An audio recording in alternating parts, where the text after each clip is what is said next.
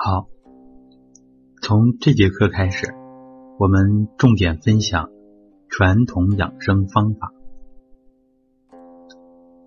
我们的传统养生文化博大精深，传统养生的门派、流派和方法非常的繁杂。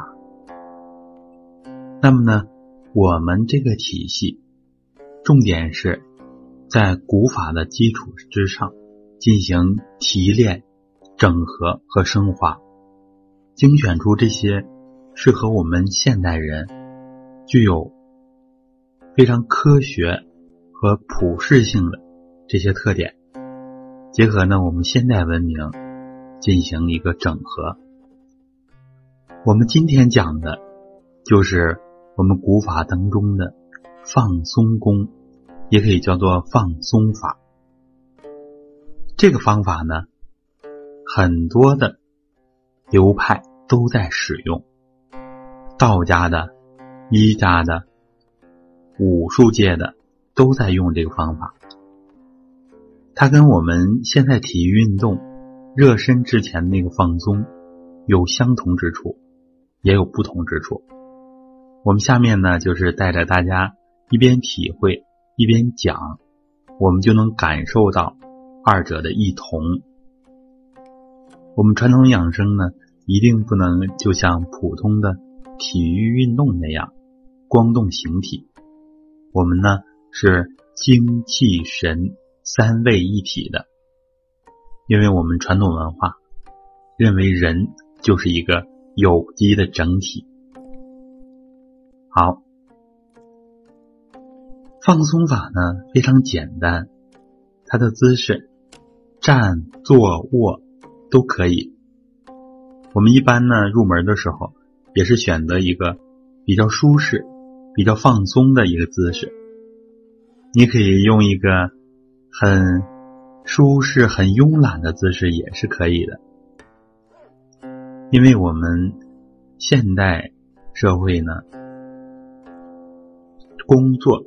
学习、生活各方面的压力都比较大，所以呢，容易造成我们普通人的身心失衡。这个放松法不仅仅是放松形体，还要放松你的精神。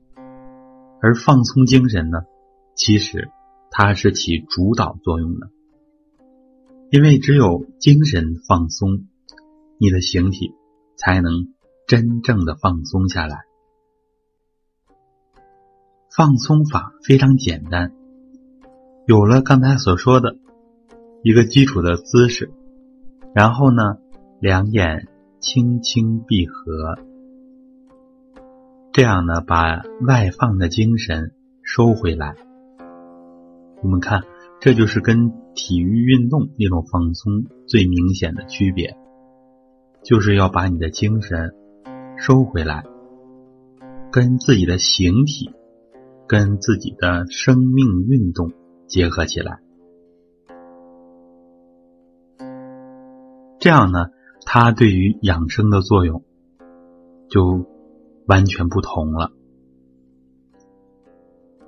我们放松，先从头部开始。整个头部放松，从内至外，不仅仅是表层的放松，好像整个头骨、整个颅骨都放松了，整个颅腔当中，大脑、小脑都松了，整个头部放松。我们初步的放松法就是有一个。大概的位置就可以了。以后呢，随着放松，随着精神这种练习的深入，可以呢越来越细致。这就要结合解剖学的知识，所以就是一个简单的放松方法。其实呢，它也能起到很好的养生和修身的作用，使我们的身体更好。心性呢，也得到提升。好，头部放松之后，颈项部放松，两肩、两上肢放松。放松呢，我们最直观的感受呢，就是不用力气。这也就是太极里所讲的“用意不用力”。胸背部放松，腰腹部放松，下肢、两脚放松。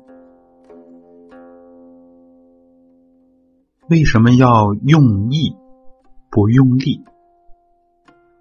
我们如果仅仅是不用力的话，那么我们就像非常疲劳的时候往床上一躺，累得像一滩泥一样，那个状态好像是挺放松，实际上呢，那是一种松懈的状态，松懈的状态。我们在传统武功和传统养生里边。讲究一个放松的要点是要松而不懈，紧而不僵，就是要松紧有度。我们这种中庸的文化、中道的文化，就是呢，让我们人不要走极端，不让你过于紧张，也不能完全的松懈。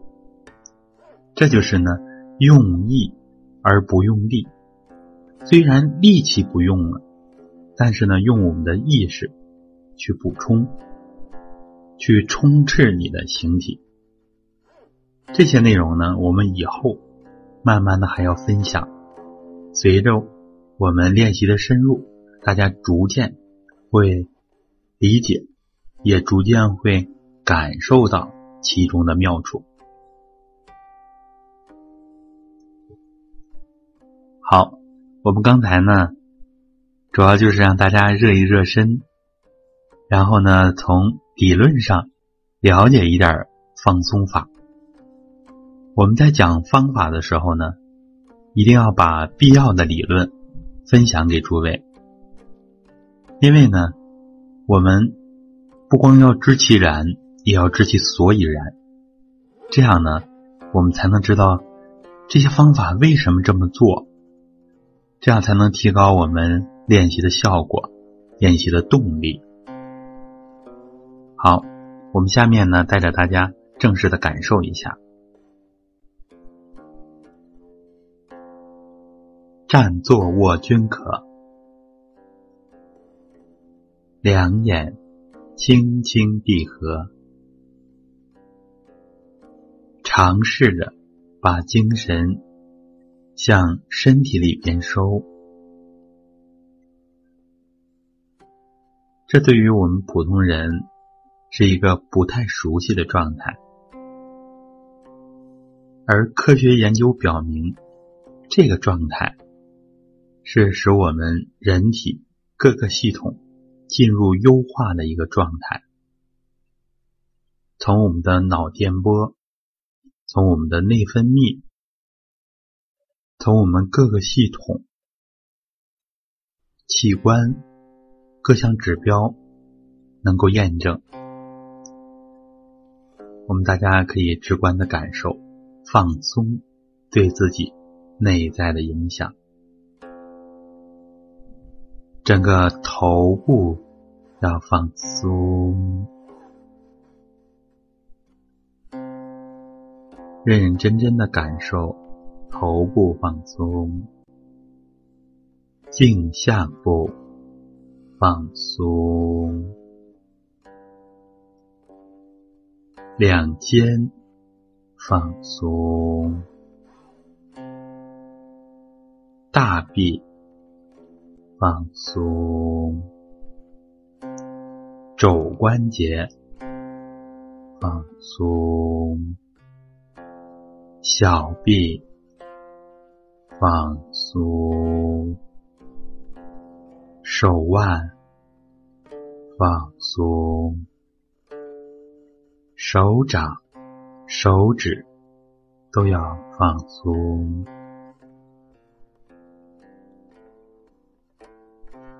胸背部放松，腰腹部放松，胯关节放松，大腿放松，膝关节。放松，小腿放松，脚腕放松，脚掌、脚趾都要放松，全身从上到下放松。由内至外放松，形体放松，内心安安静静。我们的放松法呢非常简单，可以跟着我们讲课的内容，也可以跟着我们专门制作编辑的放松法的录音口令。这样来练习，熟练之后呢，自己这样逐个部位放松就可以了，随时随地都可以。这个传统的放松法呢，其实它是使我们的精气神合到我们的形体当中，这样呢来提高我们气血充足的程度，帮助。我们气血的畅通，有人可能会问了：就是这么简单的放松，就能起到气血充足和畅通的作用吗？其实我们最简单的来理解，就比如当你的肌肉松弛的时候，它的血液循环，它的微循环，一定呢是得了改善的。肌肉一放松，血流就更加畅通了。中医讲呢，血为气之母，气为血之帅。其实这么放松一下，就逐渐的随着你放松，水平的提升，熟练程度的提高，它所起的作用就会越来越好。我们以后分享的。绝大部分功法当中，在正式练习之前都要进行放松，它的道理呢就是在这儿。